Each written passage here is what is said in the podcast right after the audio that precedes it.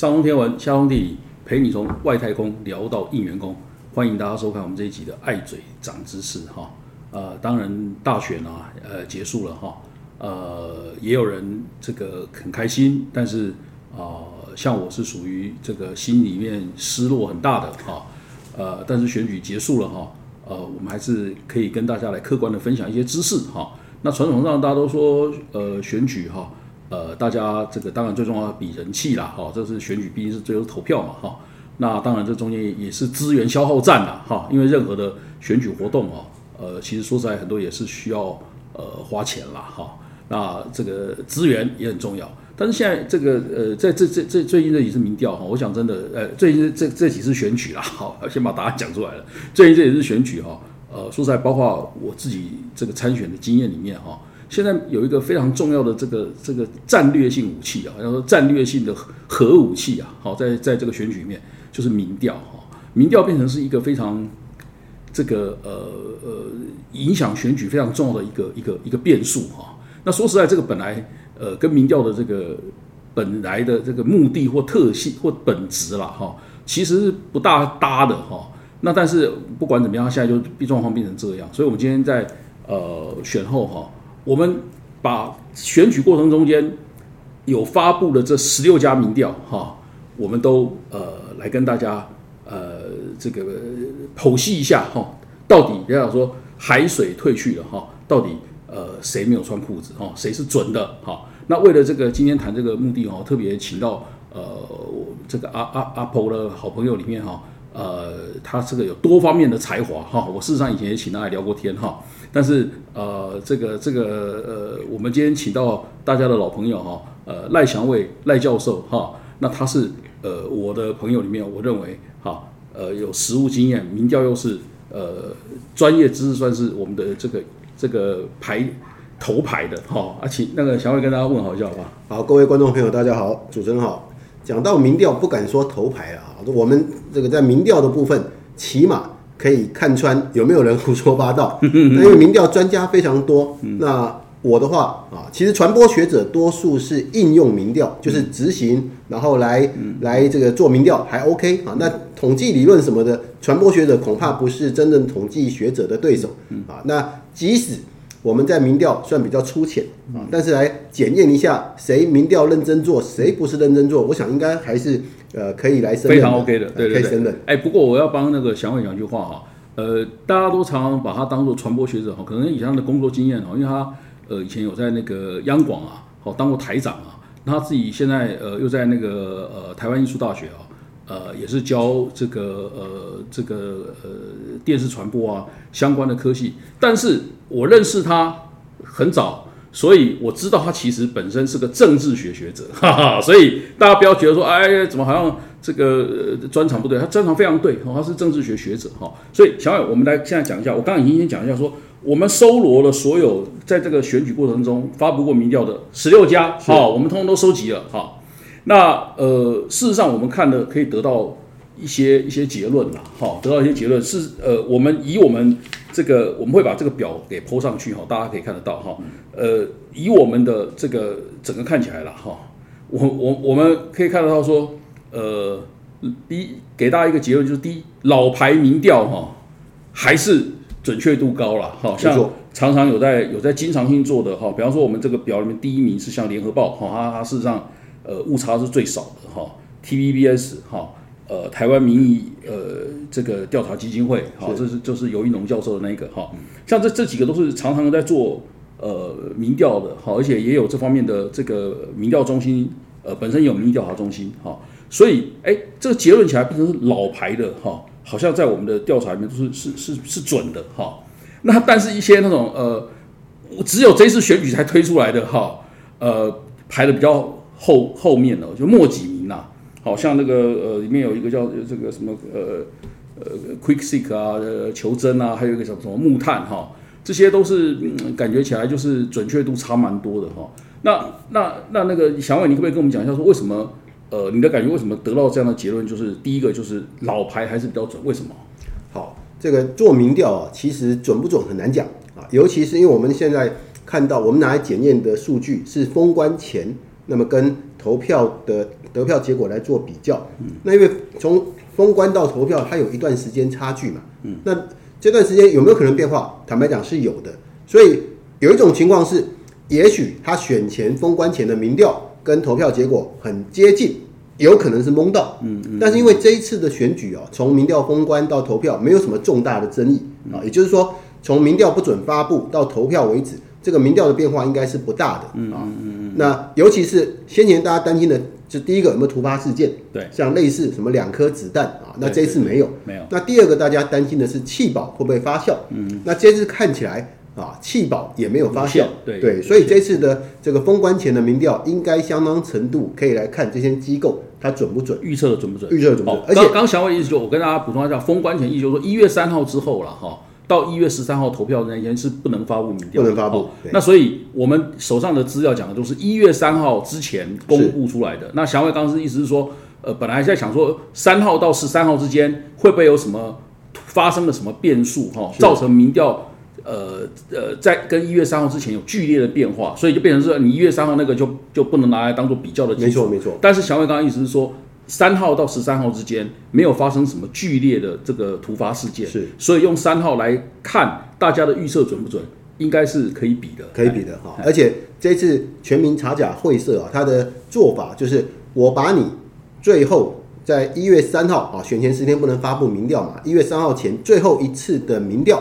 啊，那你包括你认为呃赖清德的支持度，你的这个他的民意支持度多少，跟他最后得票比例差多少？然后呢，侯友谊民调支持度跟他最后得票比例啊，然后柯文哲最后民调的支持度跟他得票比例啊，那三个加起来，最后发现联合报很厉害，只差了零点五二，几乎是百分百精准啊，百分百精准。那当然我们必须讲。一方面是联合报这种老牌民调机构功力十足啊，但是呢，联合报朋友请不要怪我，我有话直说。另外一方面也有一定程度是稍微算是运气不错，嗯，因为做民调本来就会有误差啊，你只要你做出来的结果跟他实际的这个得票比例啊，在误差范围之内，我们都可以说你很准，嗯，那所以以联合报最后的总差距啊，就是各个候选人你的预测跟他得票三个的差距加起来只有。百分之零点五二，那算是简直可以买乐透了，所以运气不错。那像第二名是 TVBS，也是老牌的机构。那 TVBS 啊，三位候选人加起来，它的总差距到三点六一。我们刚刚讲联合报是零点五二，TVBS 三点六一，三点六一其实在误差范围之内。你也可以说 TVBS 也是非常的精准啊。那所以先前因为这次选举其实每次都有，但是这几次越来越厉害。所有在民调上吃亏的候选人都会说传统民调不准，嗯，所以每一次选举开票，老牌的民调机构啊，有做民调的机构都很紧张，会被翻船？啊，那这次这一次再一次验证民调的这个科学啊是没有问题的，非常的准确。那至于有很多虽然有公布民调，那它是不是扎扎实实的按照民调的标准流程去做民调，这我们不知道啊，除非他愿意公开细节。但是总而言之，这次可以看出来，认真做民调来预估选举结果啊，是一门科学，而且是目前确认非常准确的科学。是那个呃，我们要跟大家补充一句话，就是大家看到这个列表哈，它是来自于看懂民调的一个呃研究计划，也就这个研究计划其实就是呃我们那个赖教授啊，呃他在这个呃做做这个主持啦哈，那他的这个研究就是。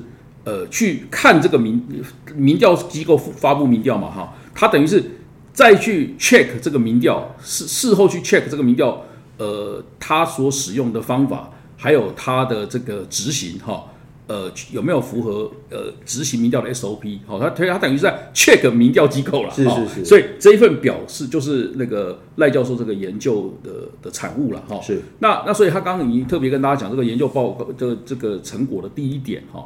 就是哎，老牌民调哈，呃，看起来哈，就老牌民调，呃，不分这个它的呃这个机构本身的效应啊，蓝绿效应，就老牌民调基本上就是比较比较可靠了。是，那呃，这个里面还得到了另外一个哈，可以值得跟大家报告的一个一个结论哦，就是说呃所谓的这个这个内参民调哈，也就是说很多呃，当然政党很多都会做内参呐哈，内参民调哈。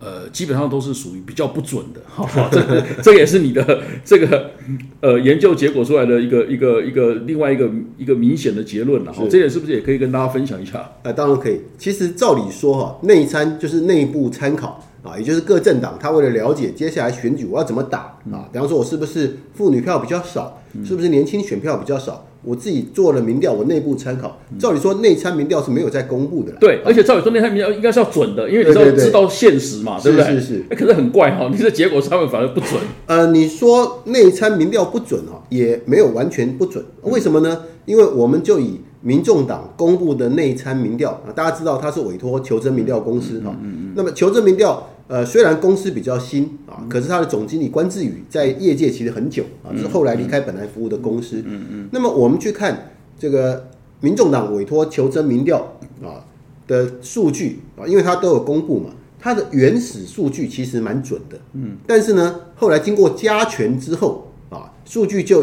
就以这次的选举结果来看，它的。跟实际得得票的比例啊，就差最多啊。那到底是加权出问题，还是哪里出问题？那这个可能要由这个求证民调公司自己来回答了啊。但是我们可以看出来，就是呃，照理说内参民调应该最准，因为是最认真做的。对。但是为什么内参民调不准啊？以及这里面有没有涉及到一个选举策略的运用？这也许我们在第二题的时候可以再来呃来回应。是，哎，我我我们这样可以，但是可以简单的先跟大家报告一下了哈。内参民调哈，本来赵伟说应该是要认清现实嘛，哈，他讲起来应该是要要最准啊。那内参一般讲起来是不公布的啦，哈，因为内参就是自己知道自己的这个你的现况嘛，哈，你的这个到底呃有几斤几两，哈，自己当然要要清楚的知道嘛，才能够呃去这个看看选举策略要要不要做调整嘛，哈，但是。内参民调如果公布，这本身就是一个奇怪的一个矛盾现象。因为内参你民调你给自己看就好了，你干嘛公布出来哈？是。所以内参民调如果公布哈，以赖赖赖教授的这个这个研究来讲，他本身你就可以先给他打上一个可疑的问号，像内参为什么要公布哈？不过这一点呢，就是选后有媒体记者去请教民众党主席柯文哲啊，他他也这次他也是这次总统参选人说。那你们公布的内参民调不准，那么公布民调的总干事黄珊珊要不要负责？嗯，那柯主席倒是做了两点回应了啊。第一个，他是说人是他用的啊，责任他自己负。嗯，那内参民调不准，他也说他们回去还会做表制表啊，做一个表自己再检讨一下。我们就看呃，柯主席后续会怎么来就说。希望希望他能够他能够这个了哦，希望他能够这个常常。在讲科学嘛，哈，是希望能够科学一点，对呀。好，那那个那那那个小伟，我我再再请教一下哈，这一次这个呃，你刚刚讲到说呃，以以求真为例啦，你说它的呃原始的数据哈，感觉起来是比较没问题哈，但是也它在加权之后，也许出现了很大的的差距，所以我的我的我知道这个民调呃，在这个呃选举过程中，其实非常多民调界的专家啊。有写过不少文章，说这民调的美感实在非常的多了。对对对，它整个，比方说，呃，执行机构啊，执行的问题啊，然后甚至连这个执行的时间啊，什么都会，没错，造成造成不同了。没错。那我们，我请问你一个，这这个这这次选举下来以后哦，大家可能呃民调的科普啊，好，最需要可能知道的一个知识哈，就是说。呃，现在那个民调的各种方法，尤其是它的调查的的这个呃，我们讲说调查的方式了哈。有的它采用的是呃这个呃手机底测哈，有的采用的是这个市话的底测，好啊，也有这种搞街头民调的哈。呃，这三种方法论了哈，你你你觉得到底现在民调界的主流方式是什么？好，那那有没有哪一种方式是你觉得呃学理上其实是比较站不住脚的？OK，好，首先呢。呃，因为过去大家想说，过去我们都是打市话啊，就家里电话。对对。那现在大家都说，很多人家里根本没有市话，或者他根本就不接。对。那这种情况之下，你做民调就不准，因为民调要准确有一个前提啊，就是它是随机抽样，对，也就是每个人每个选民都有机会被抽中。对。那你说你打市话，我根本不接市话，我们很多人不接市话，他不会被抽中，那就可能不准嘛。嗯。啊，所以后来就有人开始发展出，那我们要不要针对有手机的人打手机？对。那这里呢，现在主流的做法就是我打一部分市话，嗯，打一部分手机，两个加起来，对啊，这是主流做法。对对。可是主流做法其实是错的，嗯啊，台湾的这个民调权威洪永泰教授，嗯，他很早就说啊，你认真做民调，你要把这个要调查对象分成三种人，第一种只接市话，嗯嗯嗯，第二种只接手机，嗯嗯，第三种手机市话都可能接，啊，你要把它三种分开打。那我们现在所谓的也打双底侧，打市话也打手机，可是。你的市话底侧可能他也接手机，嗯嗯，你的手机底侧可能也接市话，搞不好有重复。对，所以方法上其实是不对的啊。但是目前主流真的会做到像洪永泰教授讲的哈，分三种，然后个别去去做随机抽样啊，其实没有做的这么没没有完全做到啊。但我们从这次民调很准确可以看得出来，很多机构他应该会努力朝这样的一个抽样的方式去前进。对，那你你最后还是要给我们补充一下这个方法的部分了。对，还有一种叫街头民调，是什么意思呢？街呃，民调要准，就是要随机啊，每个人都有机会被抽到。那街头民调是我今天走上街头啊，我看到人我就问，我也可以说我是随机。嗯，好，随机跟随便不一样。啊随便就是我看到谁，我想问谁啊。随机就是每个人机会都一样。嗯啊，所以街头民调是趣味性比较高。嗯啊，那如果它很准，运气好；如果它不准，这是应该的。好，对，好，所以刚刚那个呃，祥伟跟大家讲讲，大家应该已经知道了哈。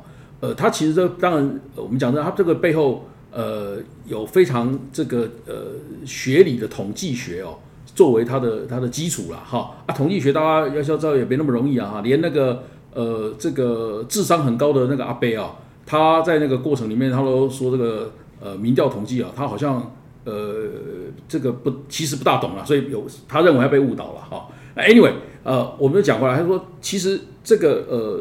要严格的遵守那个方法哦，呃，刚刚大家讲到听到乔伟讲说，其实街头是是最不能算是符合随机啦，它是好好玩而已。对啦，对啊，它等于方法论上是最不严谨的。好，但是当然，呃，那个刚刚那个小伟用用那个学理洪永泰教授的学理来讲，他是说，呃，这些其实就 SOP 来讲都不够了哈。嗯。但是当然，大家只要做民调，它有牵涉到另外一个是成本问题啦。对。所以你要越严格的按照他的学理去做，很多时候成本就冲高了啦。对。你光是哦，洪永泰教授讲嘛，你要有三底测，你光是能不能做到三底侧啊？因为过去大家都是用中华电信的电话簿。对对对。那那那这个电子档很多公司都有。嗯。问题是啊，我要拿到这个。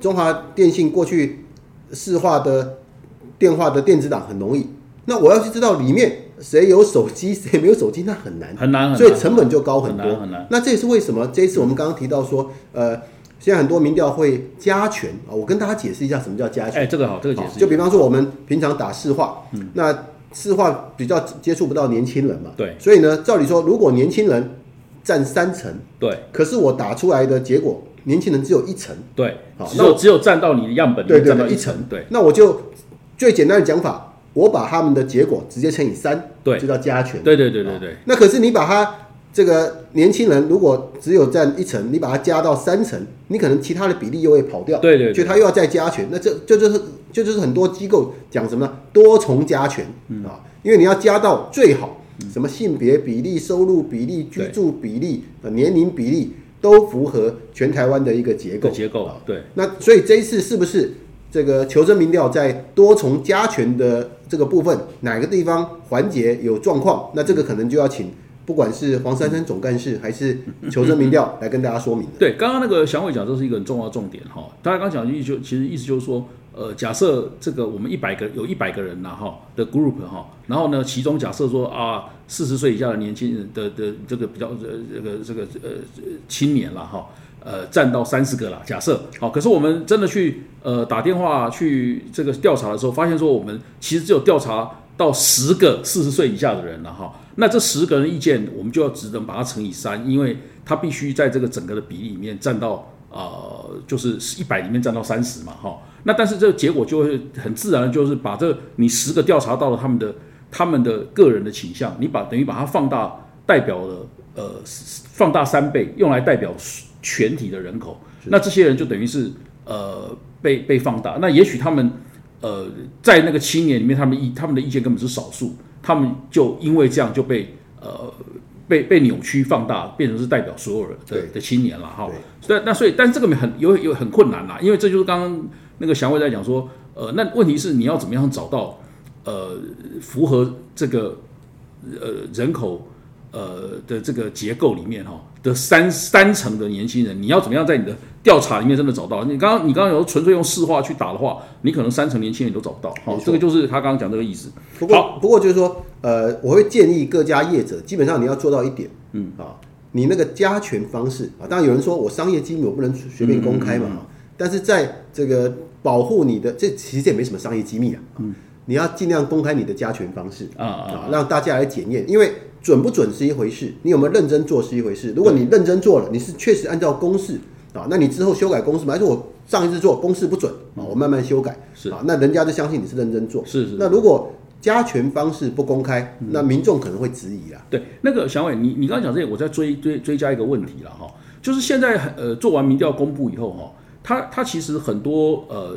执行这个民调的这个方法还有。甚至包括说谁出钱了哈，他其实，在底下那个说明哈，很多人大家大家都是只看前面那个结果哈，底下那个说明呢，很多人都不看哈。但是其实那个说明是非常重要的哈。那以你们现在标准的做法哈，那个底下要公布的东西啊的重点啊，可能包括哪一些？你可以跟呃呃我们的那个呃呃这个研友也可以科普一下，说哎，你们底下那一栏呢，要要要看一下说。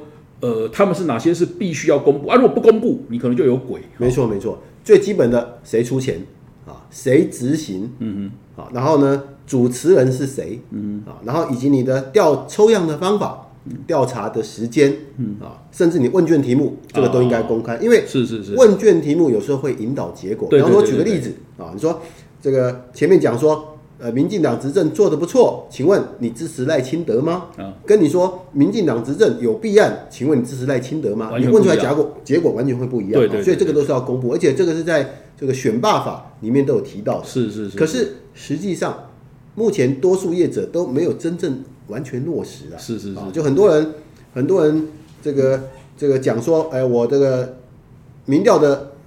经费是我自己出的，嗯，你真的自己出的吗？你有跟他募款吗？嗯啊，这个部分，呃，还有地很多地方有待厘清。是，那下一个，下一个麻烦就在于，其实照理说，应该第一层把关的是媒体记者。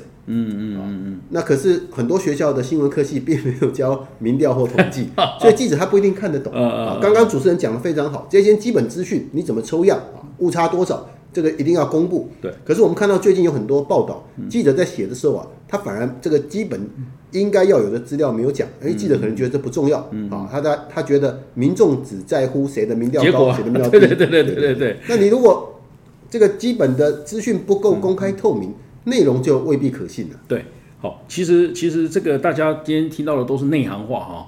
那呃，我们这个呃，接下来还是要请教这个祥伟哈。不呃。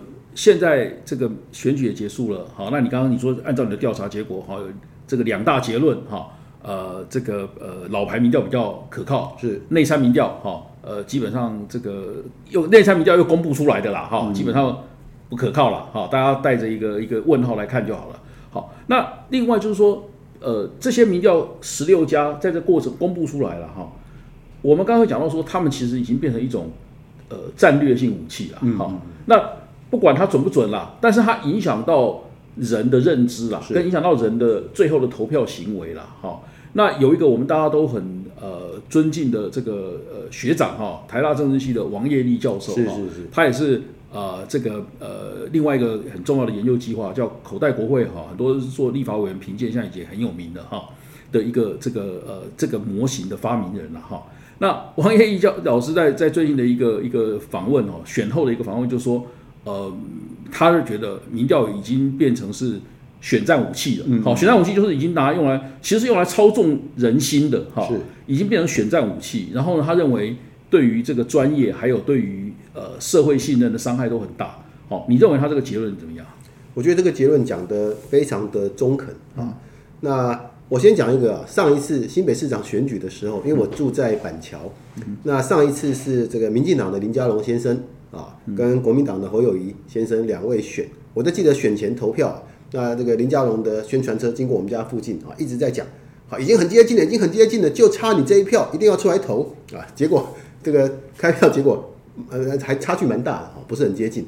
那其实这一次的很多民调啊，也有类似的一个效果，就是它是用来喊话的，嗯，希望支持者不要这个这个以为啊你支持的某个候选人没有机会了。嗯嗯嗯。那现在问题就在于说，如果今天嗯发布民调的人他真的相信我做出来的民调就是对的，别人的民调有问题，那这是一回事。嗯。那如果你自己做民调的这个数据啊，你也未必相信，甚至因为懂民调的朋友都知道，嗯，民调数据啊。很容易，嗯。啊，你只要我们一般做民调这个软体啊，叫 SPSS 啊，在传播领域用 SPSS 啊，其实它不止，它 SAS 啊或者是 Excel 都可以用啊。我们一般用 SPSS，你只要会 SPSS，那个一小时你要什么数据我都可以给你，嗯，做都不用做，一小时，嗯。啊，我就拿旧资料改一改就好了。啊。所以到底这个民调有没有真的做？啊？那我们我们刚前面特别强调，准不准是一回事，嗯，那有没有认真做是一回事，嗯，所以呢，如果民调啊，我们要担心。它变成一个喊话的策略的动员工具，嗯，最基本的就是要落实啊，我们要想办法去检验各家民调，不管内参的还是老牌机构的，你资讯应该公开透明嘛，那让大家去检验，那这样才会避免刚刚提到台大王业立教授讲的啊，民调变成是一种工具，那民调如果变成一种工具，以后的结果变成大家都不相信民调，那这个对于民调产业，对于台湾的民主。可能会造成很大的伤害。对，没错，没错，没错。好，所以呃，这个其实就是按照刚刚那个呃祥伟老师讲的哈，就是呃，大家其实对于民调的这个科普知识了哈，或者说对于它的试读了哈，呃，其实要有一点呃基础的这个专业素养了哈。那这个专业素养，倒倒也不是说要大家呃像像像科批那么聪明的人哈，也不是要让大家去一定要去学统计了哈。因为这个也不容易了哈，但是至少呃，我们可以可以看到说，一个民调发布哈，它应该一定要告诉你的资讯哈，你一定要告诉你哈，那这个告诉你以后，你才会才可以进一步去想说，哎，这个民调基本上大致是可信，对，或者是他都完全不告诉你，比方说刚刚跟你讲说哦，呃，谁出钱的也不讲，谁执行的也不讲，什么时候执行的也不讲，那你大概就可以讲说，这个把它丢到垃圾桶里面去哈，不要理它哈。那呃，我我最后这个还是要再请教祥威一个问题，就是说现在既然不，虽然王爷老师这么讲了哈，但是说实在的，民调被当作是一种本来不应该如此啦哈。我认为我认为民调以真的以民调呃为专业的这些专家学者，他们可能都呃厌恶这样的做法啦，就是民调可根本不应该被当作是一种武器啦哈，而而应该要让它呃还是公公平公正的样。但是你也知道，这很像是会计师。呃，对公司的财务报表，是是是，他也本来好像是应该是让大家很清楚的知道这个公司的财务状况，可是会计师也会造假啊，对对不对？就是让公司看已经破产了，其实让让你觉得说，哦，这个公司还很棒啊，大家还继续买股票哈，所以会扭曲人的行为哈。那好，我们最后还是要呃，这个拜拜托你跟大家讲一个呃一个一个一个解方了哈，就是怎么要要怎么样的心态哈，就是大家可以打预防针呐，就是下下次还会选举嘛。下次也还会有民调嘛，哈，要有什么样的心态？就是你可以打预防针，可以不让自己的行为，哈，我们就就真的对一般的民众来讲，这个反最重要的，好吧，而不是专业知识，说怎么样他可以免疫于被操弄？那我想他们也没有人喜欢被操弄。对，好，呃，第一个我要讲这不容易啊，因为传播学里面有所谓的选择性接受，嗯，大家都会接受你比较想相信的啊，你比方说你支持民进党。你就比较相信对民进党有利的民调数据，你支持国民党，你就会比较倾向相信对国民党有利的民调数据啊。那但是我们还是可以做到一点，就尽量货比三家啊。你说你说你怀疑啊这个机构会不会偏国民党或民进党？那我找两三个机构老牌的有名的来看，就不会差太远啊。这是第一个。那第二个我要强调就是说，其实这个事情呢，要适度的公权力要介入啊。当然公权力。太过介入也不好。嗯，那一个做法啊，可以比方说，这个如果民调业者啊加学者啊成立一个协会，嗯，那由公权力授权这个协会去做适度的抽查。嗯嗯，你你如果你自己真的有落实民调，准不准那是一回事啊。你有落实民调，我去抽查啊。哎，你说你今天晚上做民调，我忽然就去看，或者说你先前做啊，你应该有必要的。这个证据保存，比方做民调的过程，你有没有录音录影啊？对对对，我抽查我去看，那这样子业者就不敢随便做。可是我们目前呢、我们的这个中央选举委员会好像没有很积极在这一块去落实。其实我呼吁一下中选会，因为在选罢法里面有意图使人不当选这样的一个一个一个罪名啊。那中选会要怎么样落实，不要让民调变成是选举意图使人不当选的工具啊？一方面尊重。民调业者的自主性啊，你不要动不动去抽查，那也很烦呐、嗯。但是呢，又要让这个产业可以健康发展，对让台湾的民主不要变成啊，大家以后都不相信民调，那那变成民调都变成是一种动员喊话的工具啊。我觉得中选会应该要加油。好，那呃，这个新这个建议我很新颖了哈，这个建议我倒是觉得这个很有新意啊哈。呃，我从来没有想过说中选会哈，呃，可以变成产业的主管机关了哈。但是当然啦，如果要做这个事情啦哈，我我觉得理论上对的哈，就是中选会其实是有这个立场啦哈，去呃做这样的规范哈。其实它某个程度，你会讲，你会把没有人想到说哦，原来民调这个产业哈，呃，这个呃可能也需要一个主管机关哈，就跟那个金融业啊是金管会在在主管一样哈。中选会要要可能应该可以扮演这样的一个角色，我觉得理论上是我是赞成的哈，但是这前提是要中选会这个这个这个执法机构哈，它也本身必须是独立机关呐。好，那当然这又回到另外一个老问题了哈，这个祥伟也很熟了，他对 NCC 的情况也很熟，就台湾的独立机关真的独立吗？大家相信吗？对不对啊？如果独立机关呃根本这个大家的信任感是已经已经已经低到很不能再低了，对不对？那你让他去管哦。